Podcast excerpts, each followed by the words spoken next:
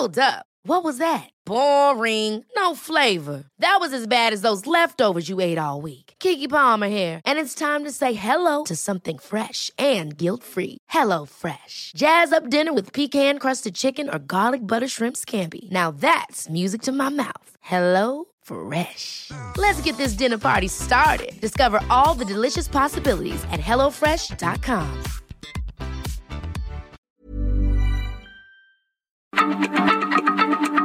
Heraldo Radio, la H se lee, se comparte, se ve y ahora también se escucha.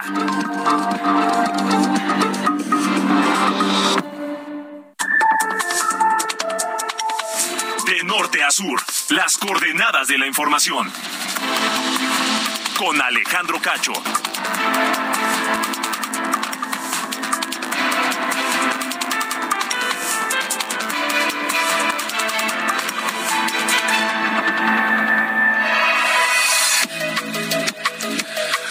Son las ocho en punto, tiempo del centro de la República Mexicana.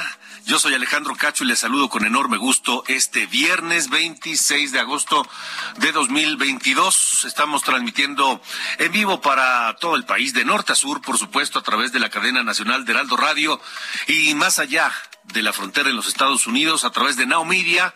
También un abrazo grande para toda la gente que nos escucha pues en, Chicago, en San Antonio, en el sur de California, en eh, Coahuila, en, eh, en, esa, en aquella parte de, de, Eagle Pass. En fin, gracias a todos de verdad por estar esta noche aquí en De Norte a Sur. En Brownsville, en McAllen también nos escuchan. Así que les enviamos un abrazo grande. Y en esta noche de viernes, que ojalá usted ya haya terminado su semana laboral y esté camino a casa o en casa, ya dispuesto a descansar a comenzar el fin de semana, a disfrutarlo de la mejor manera. Vamos a hablar de distintos temas en esta noche, temas interesantes que siempre eh, abordamos aquí en De Norte a Sur. No sin antes recordarle que tenemos un teléfono de WhatsApp para um, escuchar todos sus comentarios, recibir sus eh, sugerencias, sus críticas, sus opiniones, sobre todo, nos importan muchísimo. Tome lápiz y papel para anotar el número eh, del WhatsApp de Norte a Sur, de este programa de Norte a Sur. El número es 55 45 40 89 16. Lo repito, insisto, tome su tiempo, saque su teléfono, si es que lo va a anotar ahí, tome lápiz y papel. El número es 55 45 40 89 16. Nos encanta recibir sus comentarios y sus opiniones aquí en De Norte a Sur. Esta noche hablaremos acerca de, del regreso a clases. El regreso a clases en México después de dos años de pandemia y que será un regreso a clases distinto, distinto precisamente por esta condición, los do, dos años de pandemia, pero además de ello, por eh, porque entramos con un nuevo programa nacional de educación en el que pues vaya vaya vaya complejidad que vamos a enfrentar. Ya debo decirle que ya este viernes se sabe de algunas escuelas en distintos lugares del país que serán pues eh, los laboratorios los laboratorios para conocer eh, en detalle este este plan piloto donde se aplicará este plan piloto de eh, nuevo eh, programa nacional de educación que lleva a cabo la Secretaría de Educación Pública. Pero regresarán los niños a la escuela desde preescolar, primaria, secundaria, también de media superior y superior, pero regresarán ya a clases presenciales con un millón seiscientos noventa y ocho mil alumnos menos que dejaron la escuela durante la pandemia y no volvieron, y además con un retraso en el aprendizaje de los niños que se calcula es de año y medio. Ante ello, la Secretaría de Educación Pública pues lanza un nuevo programa de educación que no pone un solo, una, una sola línea, un solo énfasis en recuperar a ese millón 698 mil alumnos, niños, niñas, jóvenes, que dejaron la escuela y ya no se inscribieron de nuevo. Y tampoco habla de cómo se va a recuperar ese año y medio de retraso que se calcula dejó la pandemia en el aprendizaje de los niños. Sobre eso hablaré esta noche con Fátima Mace, directora de Sociedad Incluyente del Instituto Mexicano para la Competitividad, el INCO. El presidente López Obrador habló del tema candente de esta semana. Esta discusión que se llevará a cabo en la Suprema Corte de Justicia de la Nación en torno de la prisión preventiva oficiosa. El presidente López Obrador, desde el principio de esta semana que termina, eh, fijó su posición y no está a favor de que se lleve a cabo esa eh, modificación en la Corte para que la prisión preventiva oficiosa se eche abajo o se modifique. El gobierno no quiere hacerlo. El presidente de la Corte, el ministro Arturo Saldívar dijo que en el país, en México, se ha abusado de la prisión preventiva oficiosa. Esta noche hablaré sobre este tema con el abogado penalista Rodolfo Islas Valdés, socio de la firma Islas, Moya, Salinas y Madero.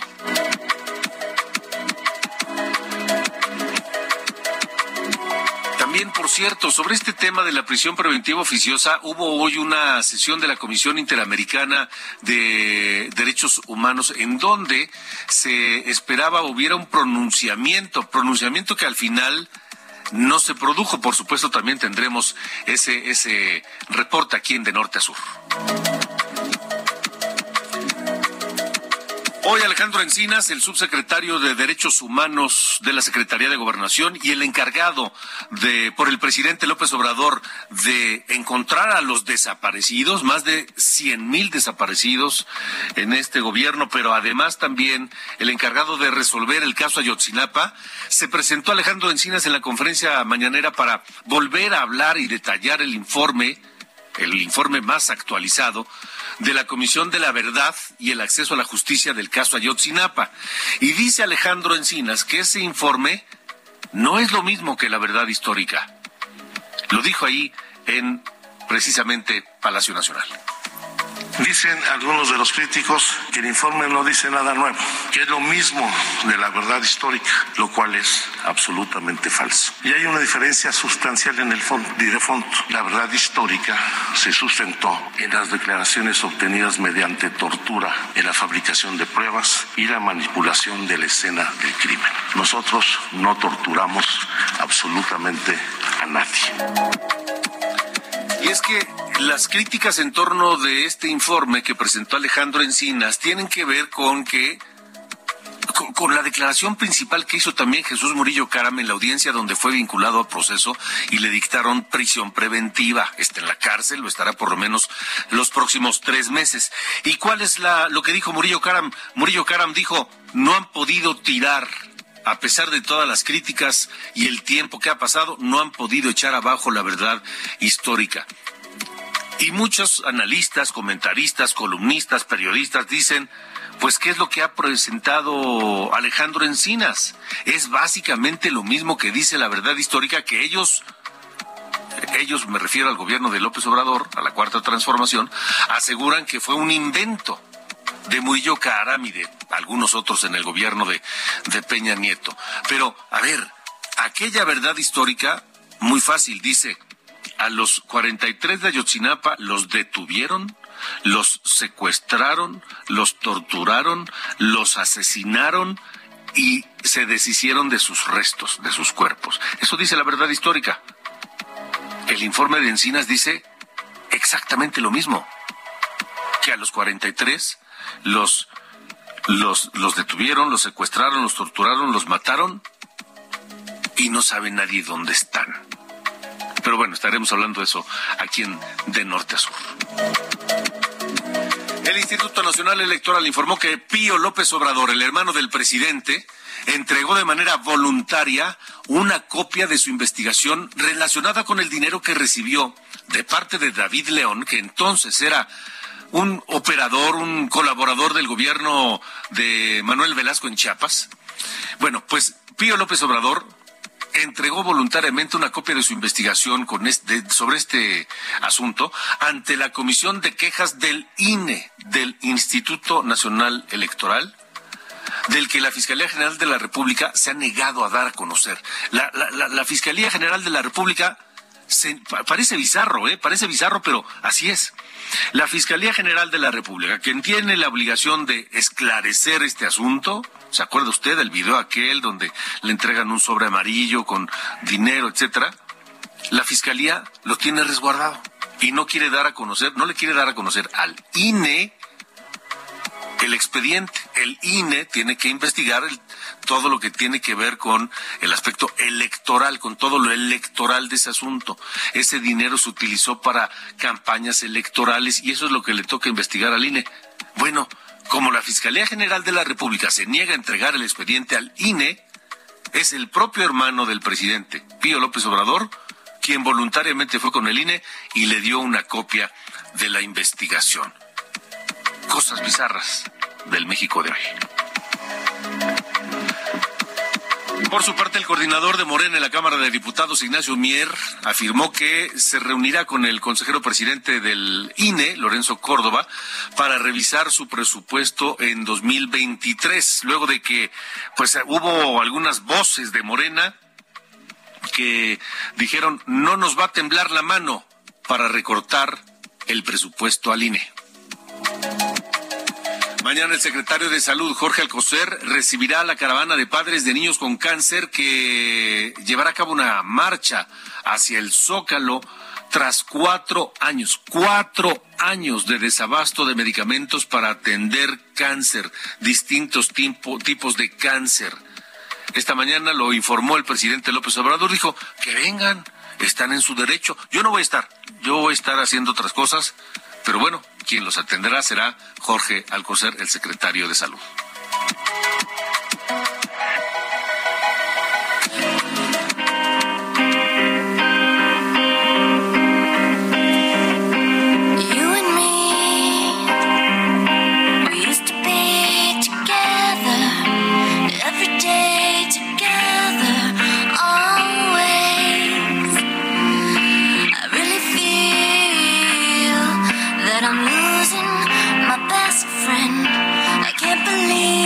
could be.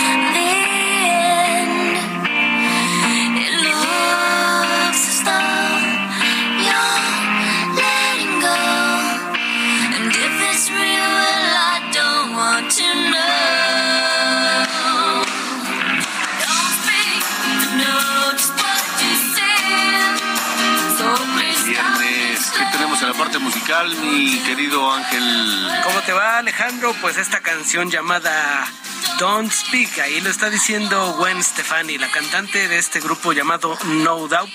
Y estamos recordando a Adrian Young, que es baterista de este grupo.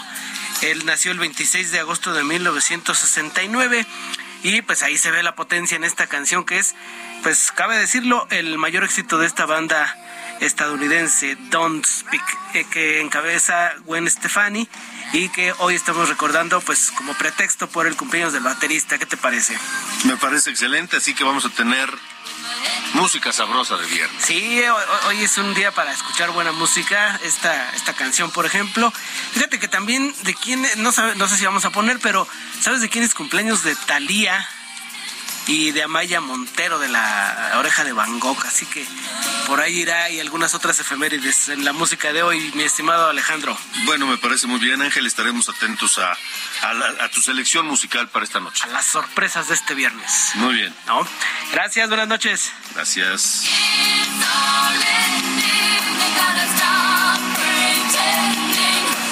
De norte a sur, con Alejandro Cacho.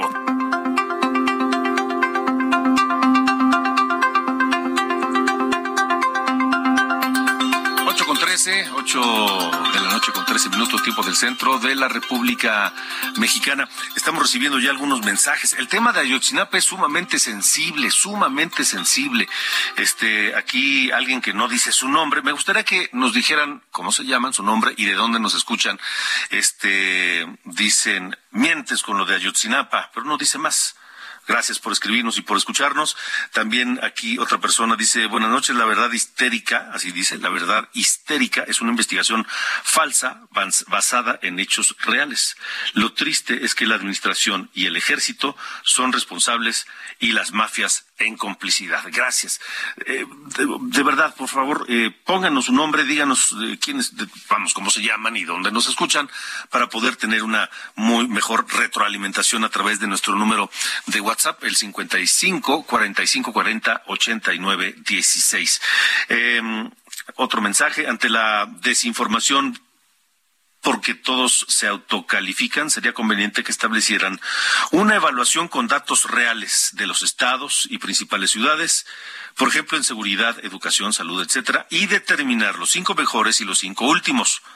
Entrevistar a gobernadores y presidentes municipales para saber las causas de tanto del éxito como de los que no logran resultados. Con esto se evitaría la manipulación y se conocerá quién gobierna mejor Así los ciudadanos podrán tomar decisiones correctas en futuras elecciones. Me parece muy correcto.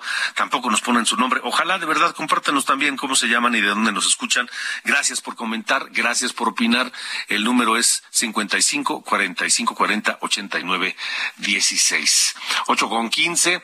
Vamos. Eh, vamos eh, con, con información. Ah, lluvias, lluvias esta noche. Mario Miranda, ¿cómo, cómo nos está yendo aquí en Chilangolandia con la lluvia fuerte de esta tarde-noche de viernes.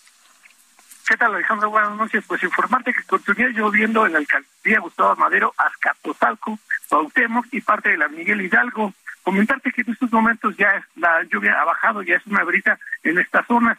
Informarte que en esta tarde, mientras cubríamos la marcha de los 43 desaparecidos de Ayotzinapa, se soltó un tremendo aguacero en lo que es en la zona de paseo la reforma, la lluvia, pues nos agarró en el tramo desde el Ángel de la Independencia hasta el hemiciclo Juárez.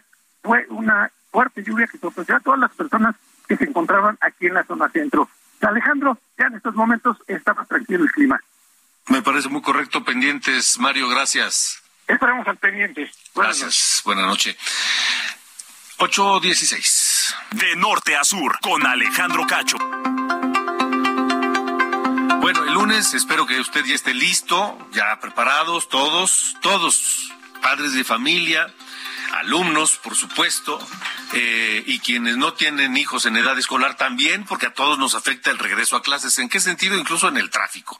Espero que estén listos ya. Vaya regreso a clases difícil en este 2022. Difícil porque se vuelve a las clases presenciales luego de dos años de pandemia, en un marco de alta inflación y precios carísimos de todo, de productos eh, alimenticios, pero también de uniformes, de colegiaturas, de mm, útiles escolares, etcétera. Y por si fuera poco, con dos fenómenos producto del encierro de dos años y de clases a distancia de dos años. Uno, un millón seiscientos noventa y ocho mil alumnos que salieron de las escuelas y no se volvieron a inscribir. Y dos, se calcula que el retraso en el aprendizaje de los alumnos por la pandemia es de año y medio.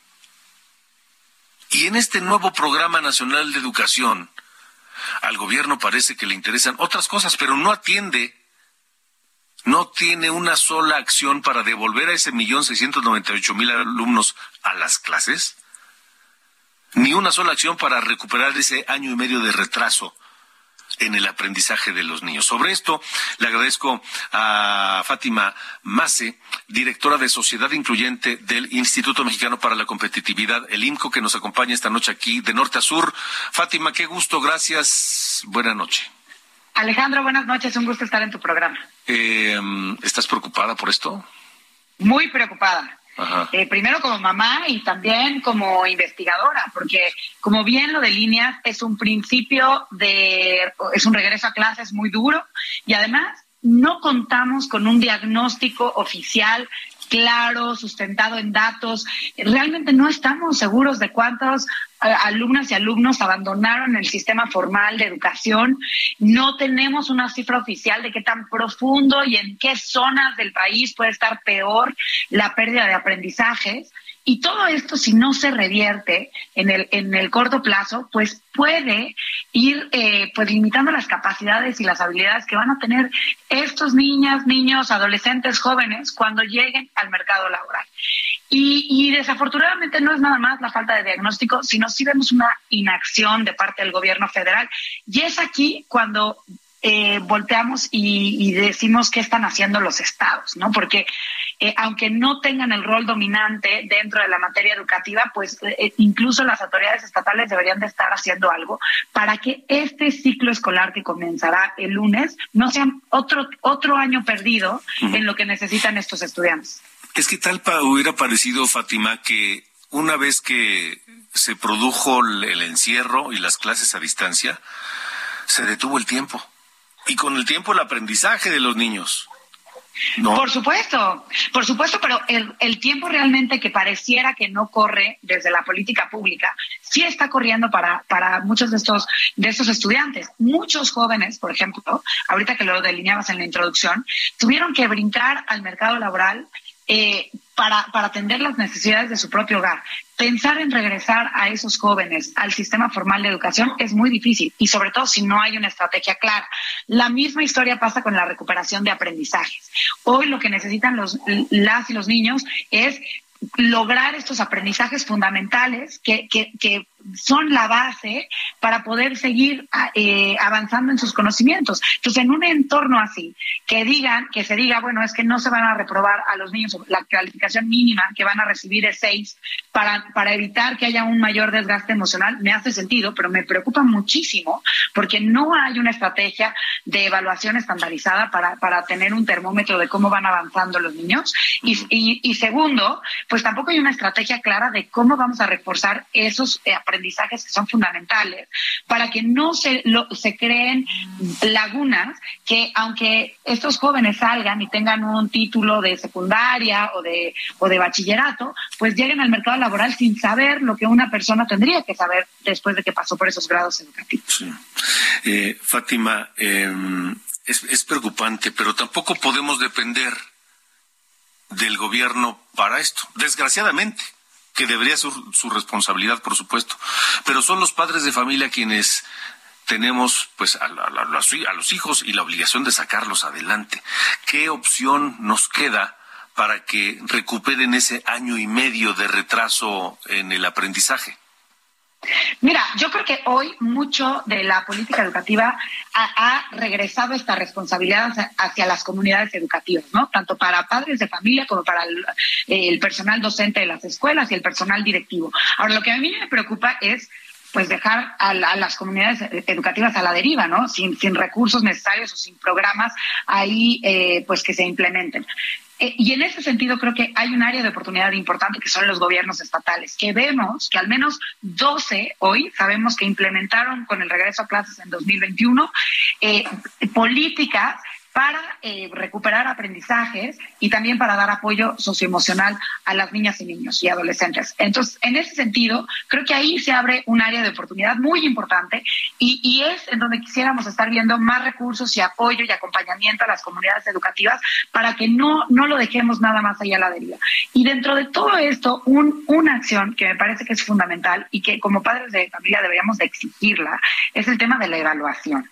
Porque sin diagnóstico, sin datos de cómo entran los niños, cómo se ven a la mitad del periodo escolar y cómo salen al final del ciclo escolar, pues difícilmente vamos a ver si hubo avances o no y qué es lo que tendrían que estar reforzando las y los docentes.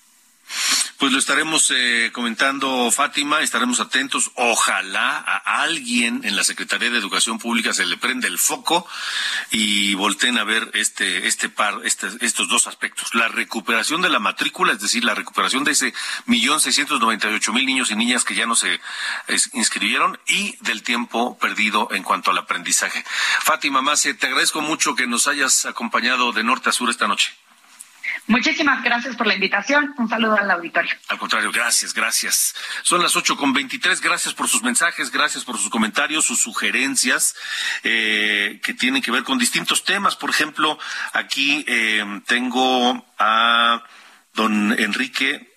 Me dice, déjenme abrir, me dice, buenas noches. Enrique Martínez, don Enrique Martínez, ¿por qué no promover una consulta ciudadana respecto a la prisión preventiva oficiosa? Los medios podrían ayudar a promoverla, ya que al presidente extrañamente esto no se le ocurre. Bendiciones, excelente programa, felicidades, gracias, gracias Enrique Martínez. Pues sí, ojalá sería buena idea pero también necesitaremos el apoyo de mucha gente. Vamos a una pausa. Estamos de norte a sur esta noche de viernes, pero vámonos, vámonos con música, mi querido Ángel Arellano. 26 de agosto de 2004 muere a los 52 años Laura Branigan, esta guapísima cantante y actriz estadounidense de ascendencia irlandesa, y nos dejó este tema inolvidable, Gloria.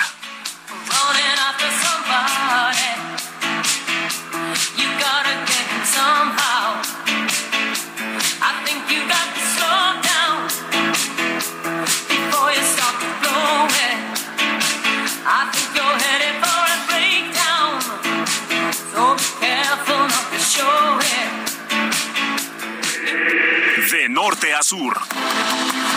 Con Alejandro Cacho.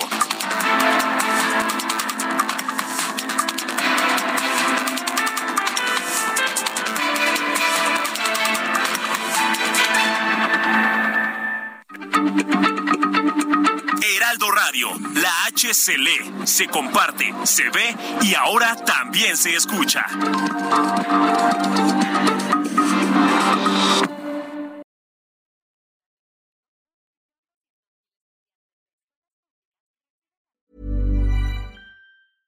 Ever catch yourself eating the same flavorless dinner three days in a row? Dreaming of something better? Well, HelloFresh is your guilt-free dream come true, baby. It's me, Kiki Palmer. Let's wake up those taste buds with hot, juicy pecan crusted chicken or garlic butter shrimp scampi. Mm. Hello Fresh.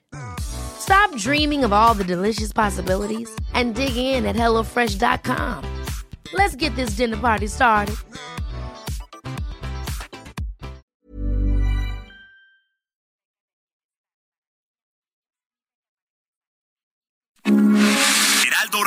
Con la H que sí suena y ahora también se escucha. De norte a sur, las coordenadas de la información. Con Alejandro Cacho.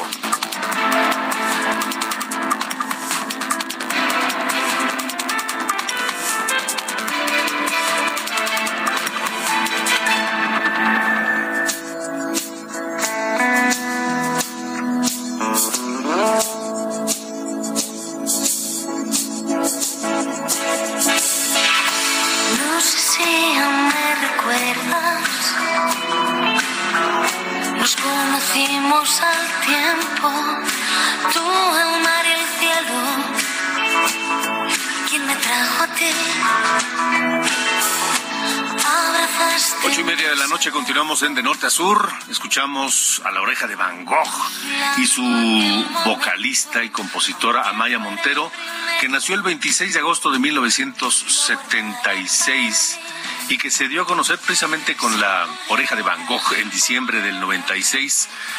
Y un grupo que abandonó en el 2007, pero dejó temas como este, La Playa.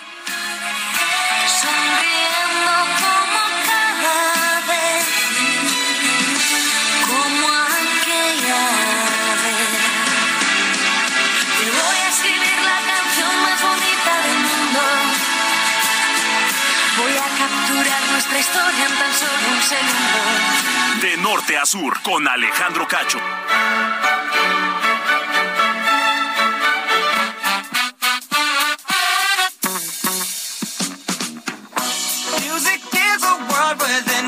Sí, Carlos Allende, buena noche, ¿qué- ¿cómo le va? ¿Cómo dice que le va? ¿Ya apesta a fin de semana? Peor que ayer, pero no mejor que mañana. Así andamos. Y sí, ya, ya huele, ya son 8.32, hombre, ya. Bien, ya estamos más allá que acá. La neta, siendo completamente correcto. honestos. Manda usted un saludo, por favor, a, eh, toda la gente que nos escucha en Guadalajara y su área metropolitana. Nos escribe el eh, don Hilario Morales. Desde allá, a través de nuestro número de WhatsApp 55 45 40 89 16, dice un saludo desde Guadalajara, muy buen noticiario. Soy Hilario Morales. Si con la cuarta transformación estamos mal, ¿qué será del aprendizaje de los niños? El gobierno quiere que sean porros como AMLO, dice el señor Hilario Morales allá en Guadalajara. Eh, Le mandamos un saludo a don Hilario allá en Un saludo, por Guadalajara. sí. Este, y pues bueno, digo, sí, sí es cierto que era un rezago educativo, ¿no? Yo que ando ahora de, de maestro, de, de- de maestro maestro en, preparatoria, sí se nota, la neta, o sea, sí está un rollo ahí de, rezago, pero bueno. Hijo, y qué, y, qué, y qué preocupante, ¿no? Que lleguen a la preparatoria y que de repente no entiendan lo que leen. Te voy a decir, exacto, y te voy a decir algo, los, los alumnos que hoy están en primer año de preparatoria se echaron toda su secundaria en, en, en Zoom y, a distancia. Híjole. No, y está, y está pero bueno, es parte de, lo que nos tocó vivir. Hablando de lo que nos tocó vivir, señor Cacho. Oye, qué bonito caso este. Esa es una cosa espectacular. De la, hija del presidente municipal de Tacámbaro. Sí, sí, sí. La, señora Jeishi Morilla Viñaseñor, hija, como bien dices, de Artemio Morilla, alcalde de, Tacámbaro. Morenista. Morenista, también, claro que sí. Detenido, fue detenida en la aduana de Laredo, Texas, cuando le decomisaron 248 mil dólares no declarados en efectivo. Ay, no más. Y, o sea, aquí estamos hablando de 5 millones de pesos, ¿no? Más 248 mil dólares, sí. Como 5 millones de pesos, más o menos. Dependiendo del día que no hagamos en, cachete que no declaró, los traía amarrados a la cintura y eh, dos armas, una Colt 45 y una Glock 9 milímetros. Eso estaba en el coche ahí donde, donde andaba tratando de cruzar la frontera. Que digo, ahí la, la política internacional es si traes más de 10 mil dólares en efectivo, tienes que declararlos. No es que te vayan a cobrar impuestos, es nada más que les digas, oye, tengo esta cantidad de lana, lo saqué de aquí, ¿no? Justo para evitar este, pues, sospechosismos, ¿no? Que uno se logra ahí eh, elucubrar cuando pasan este tipo de cosas. La cosa es que eh, ella ahora dice que es víctima de una persecución política, que ya aparece el, pretexto por default, ¿no? Cuando alguien la riega de este, eh, en este tamaño, ah, que la persecución política. Pero estamos hablando de la CBP, ¿no? De, de la Customs and Border Protection allá de Estados Unidos, que son, digo, cualquiera que haya ido a Estados Unidos ha visto pues, lo imponentes, ¿no? Que llegan a ser estas personas que protegen justo la seguridad de fronteriza en Estados Unidos y si dices como, güey, estos, estos no se van a prestar un juego político. Y además traía 248 mil dólares en efectivo que no declaró. O sea, ¿dónde demonios está la persecución política? Pero bueno, el proceso contra Jaishi ya fue iniciado el lunes, acusándola de lavado de dinero y posesión ilegal de armas. Qué bonito. Pero además cuenta una historia un cuento chino que no se le cree, pero, pero ni a Tarantino, mano. Sí, no, no, o sea, ya haciéndose acá sus, sus, este, enjuagues, ¿no? De, no, es que persecución, porque mi papá y no sé qué. Carnala, o sea, traías una cantidad de dinero que mucha gente no ve junta nunca en su vida, en efectivo, en moneda extranjera, y no la declaraste.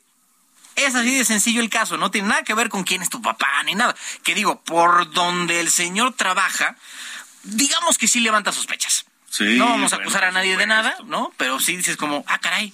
Sí, sí, sí. 248 mil dólares pegados al cuerpo una, dos pistolas y, y, inventa un cuento chino que la citaron en Dallas, alguien que sí conoce pero que no conoce mucho y que este que llegó a su casa y que mientras ella se fue a comer dejó su carro y que cuando regresó el carro ya estaba cargado y que le dio tres mil dólares y que, no no no no, así de, no pues es que o sea, así no estaba cuando yo vine eh no no cómo cree cómo cree oficial por favor. No sí, ¿qué, que nos chupamos el dedo o qué no hacemos ayer pero bueno, en esas anda la hija del alcalde de Tacámbaro. Muy bonito, muy bonito. A ver en qué acaba. Gracias, señor. Eh, fuerte abrazo. Buen Hasta luego.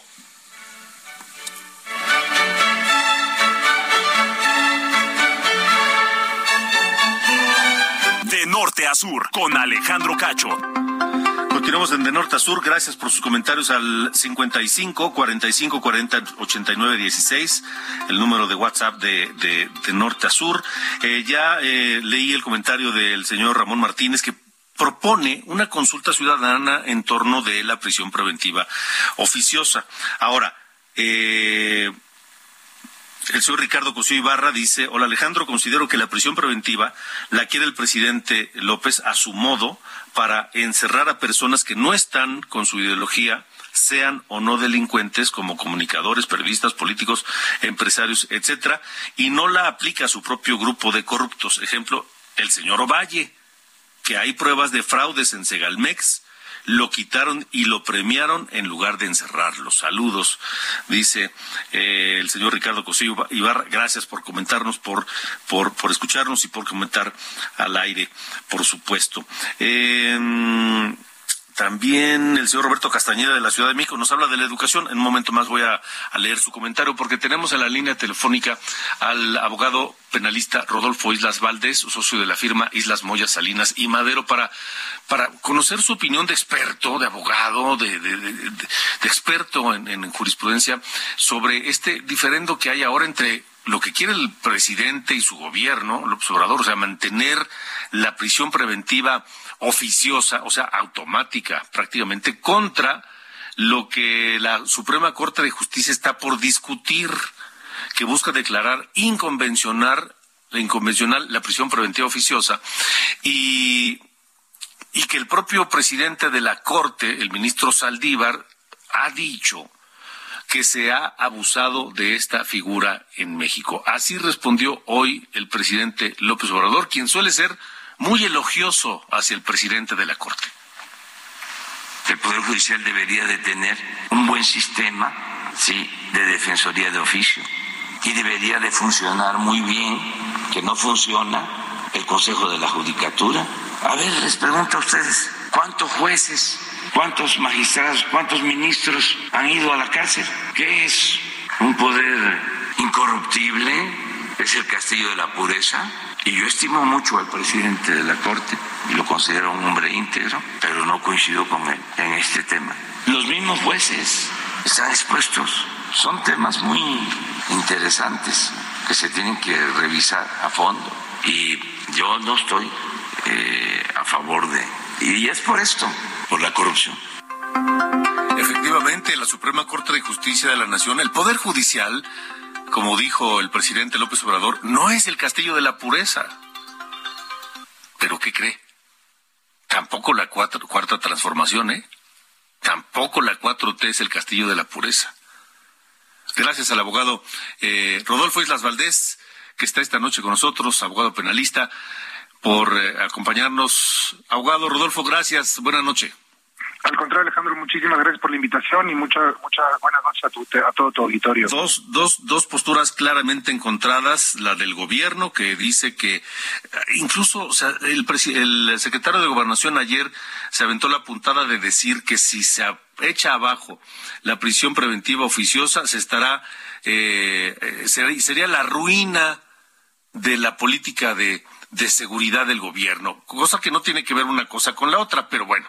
Eh, y por otro lado, en la Corte, pues parece que hay una corriente también importante que, que, que, considera que se ha hecho abuso de esta figura, abogado.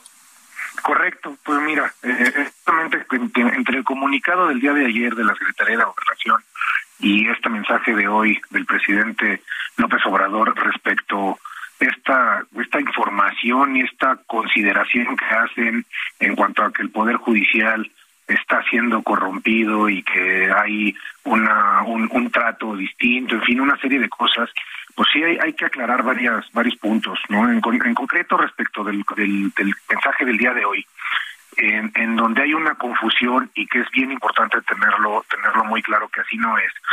Eh, la Defensoría Pública o la Defensoría de Oficio, que es a lo que se refirió, el presidente López, pues no depende del Poder Judicial, no depende de un área distinta, sí de gobierno, pero de un área distinta.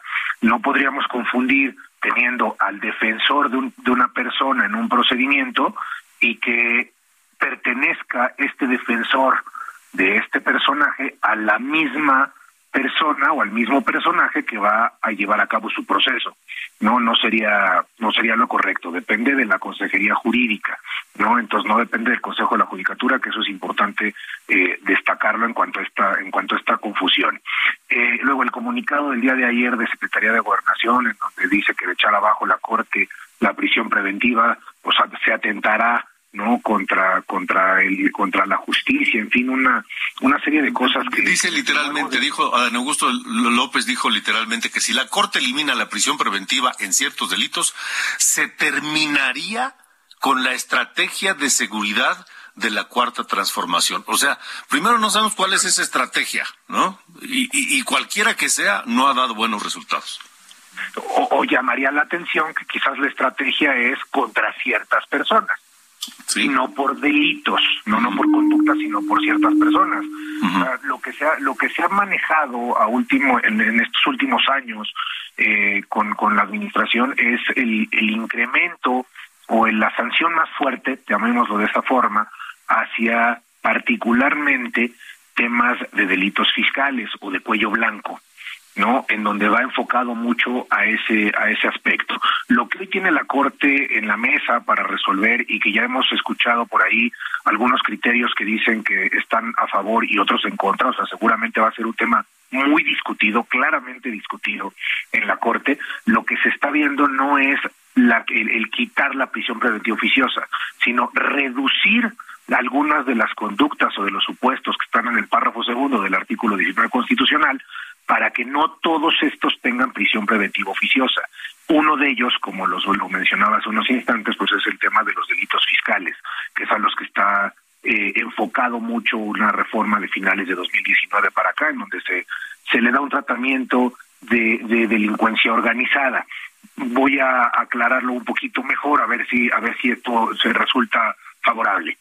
Los delitos fiscales, al tener un tratamiento de delincuencia organizada, que es lo que se generó en una reforma del senador Armenta, una iniciativa de reforma del senador Armenta de finales de 2019, y que se incorpora este estos delitos al artículo segundo de la ley de la ley federal contra la delincuencia organizada, eso provoca que se le dé un tratamiento de los establecidos en 19 constitucional, párrafo segundo, que le da una serie de reglas distintas a los tratos que se le da o al trato que se le debe dar a ciertas conductas, que pareciera que es más bien por ahí por donde por donde se está enfocando el comentario. Me parece grave, me parece delicado, además los los los comunicados, ¿no? Porque tal parecieran pues que van que tienen una dirección de pues el que no diga que sí pues está en mi contra, ¿no? Y eso es con lo que hay que tener mucho cuidado, Alejandro. Ahora, eh, tal vez sería acotar porque aquí parece como como como el gobierno pone las cosas en, o, es blanco o es negro.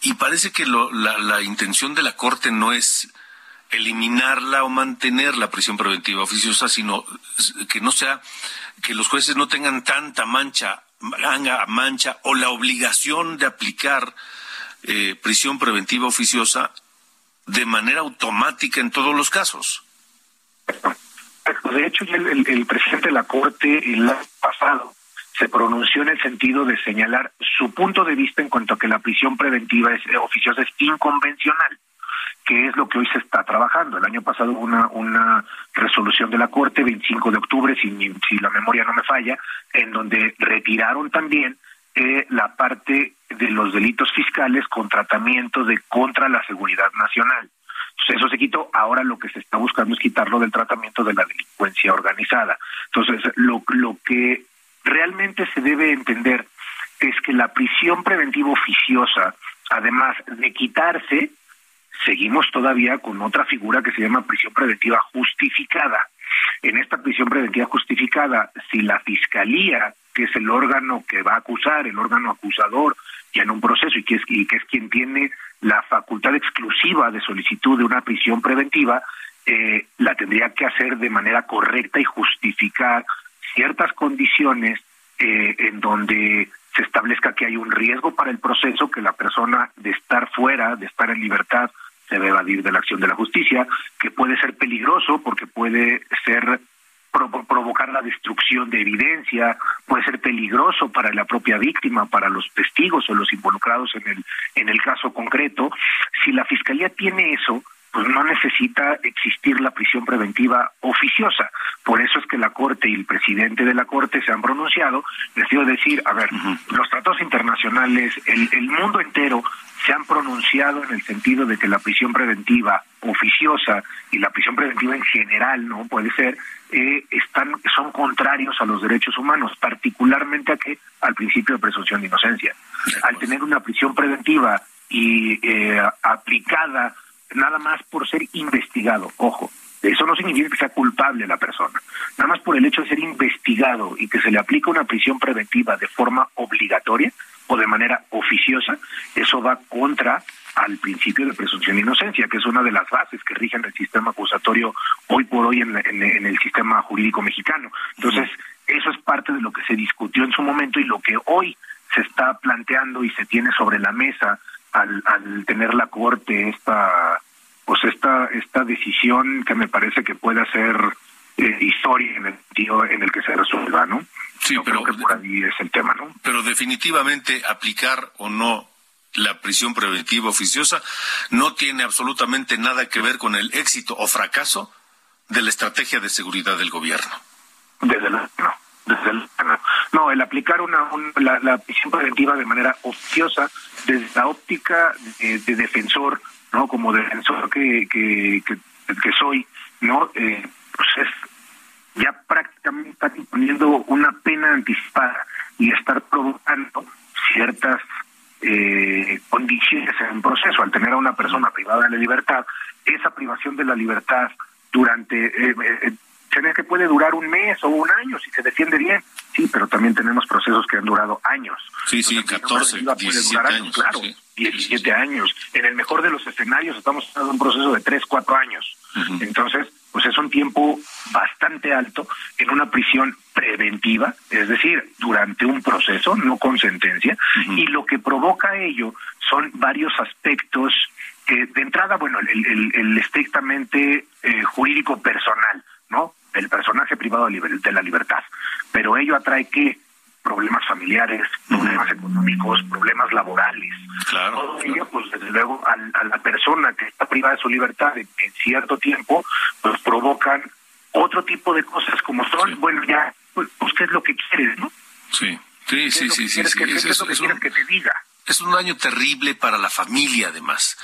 Es decir, la prisión preventiva oficiosa, como se aplica hoy, es primero te meto a la cárcel y luego veo si puedo probar que eres culpable.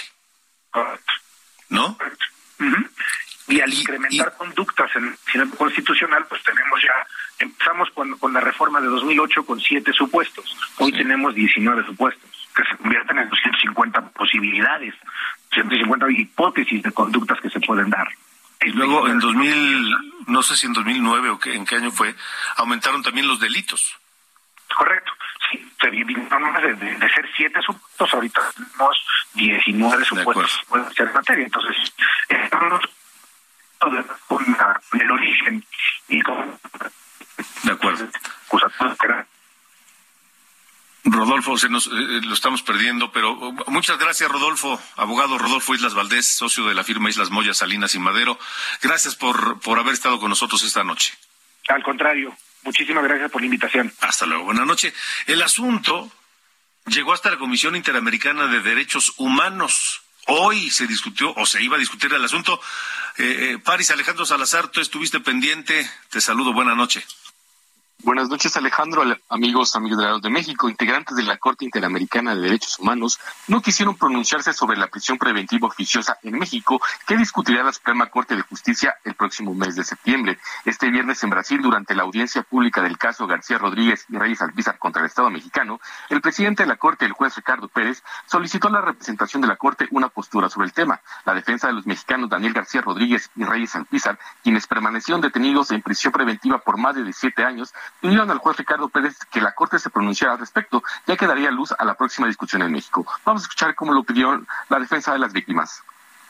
Hay unos proyectos, pero hay la posición del propio presidente de oponerse a la lógica de los proyectos que se están discutiendo en la Suprema Corte de Justicia de la Nación. Por eso un pronunciamiento del Tribunal Interamericano abonaría en el sentido positivo para digamos, destrabar o para dar luz a esta discusión que se tiene en México. Gracias. Eh, la Comisión Interamericana tiene que hacer un comentario. No, señor presidente, muchas gracias. Bueno, muchas gracias.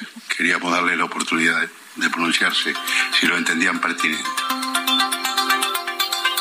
Por su parte, el representante por su parte, el representante del Estado mexicano, el consultor jurídico de la Cancillería, Alejandro Celorio, afirmó que dejarle a los jueces la decisión de la prisión preventiva puede hacerlos vulnerables a la corrupción y la violencia. Escuchamos al consultor jurídico Alejandro Celorio.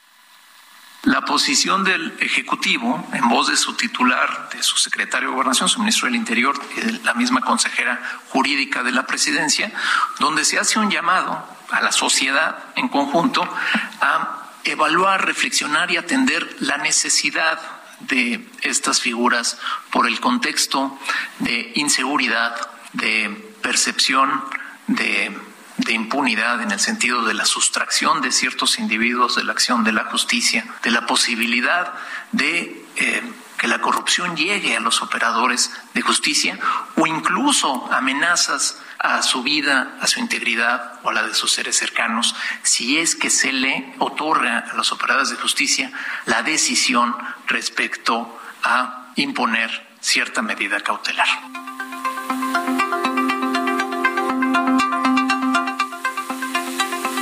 Bueno, Paris Alejandro, parece que la decisión estará el 5 de septiembre solo en manos de los ministros de la Corte. Vamos a esperar a ver qué pasa. Muchas gracias. Bueno, Paris Alejandro Salazar, reportero de Heraldo Media Group. Eh, gracias por sus mensajes esta noche al teléfono WhatsApp de eh, Norte a Sur. Eh, dice Roberto Castañeda de la Ciudad de México, saludos Alejandro, imagínate la desgracia para los jóvenes y para México. Venimos de dos años y medio de pandemia y ahora con un plan mediocre de trabajo. Tal parece que el objetivo es desgraciar el futuro de los estudiantes del país. Saludos y felicidades por tu programa. Gracias a Roberto Castañeda. Sofi.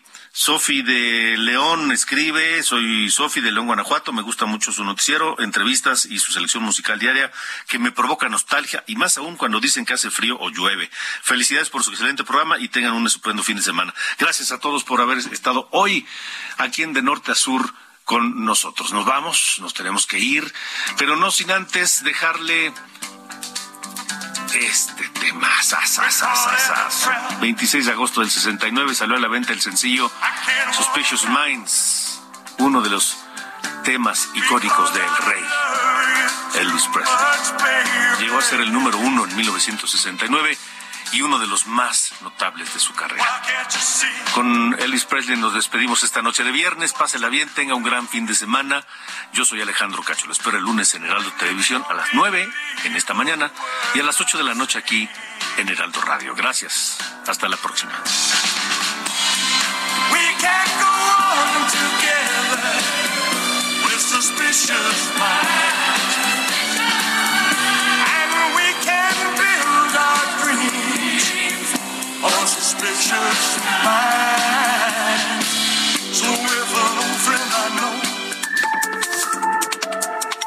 Esto fue De Norte a Sur, las coordenadas de la información.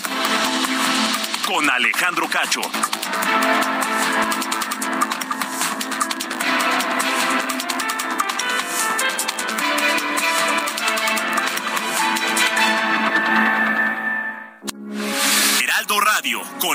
Que sí suena y ahora también se escucha.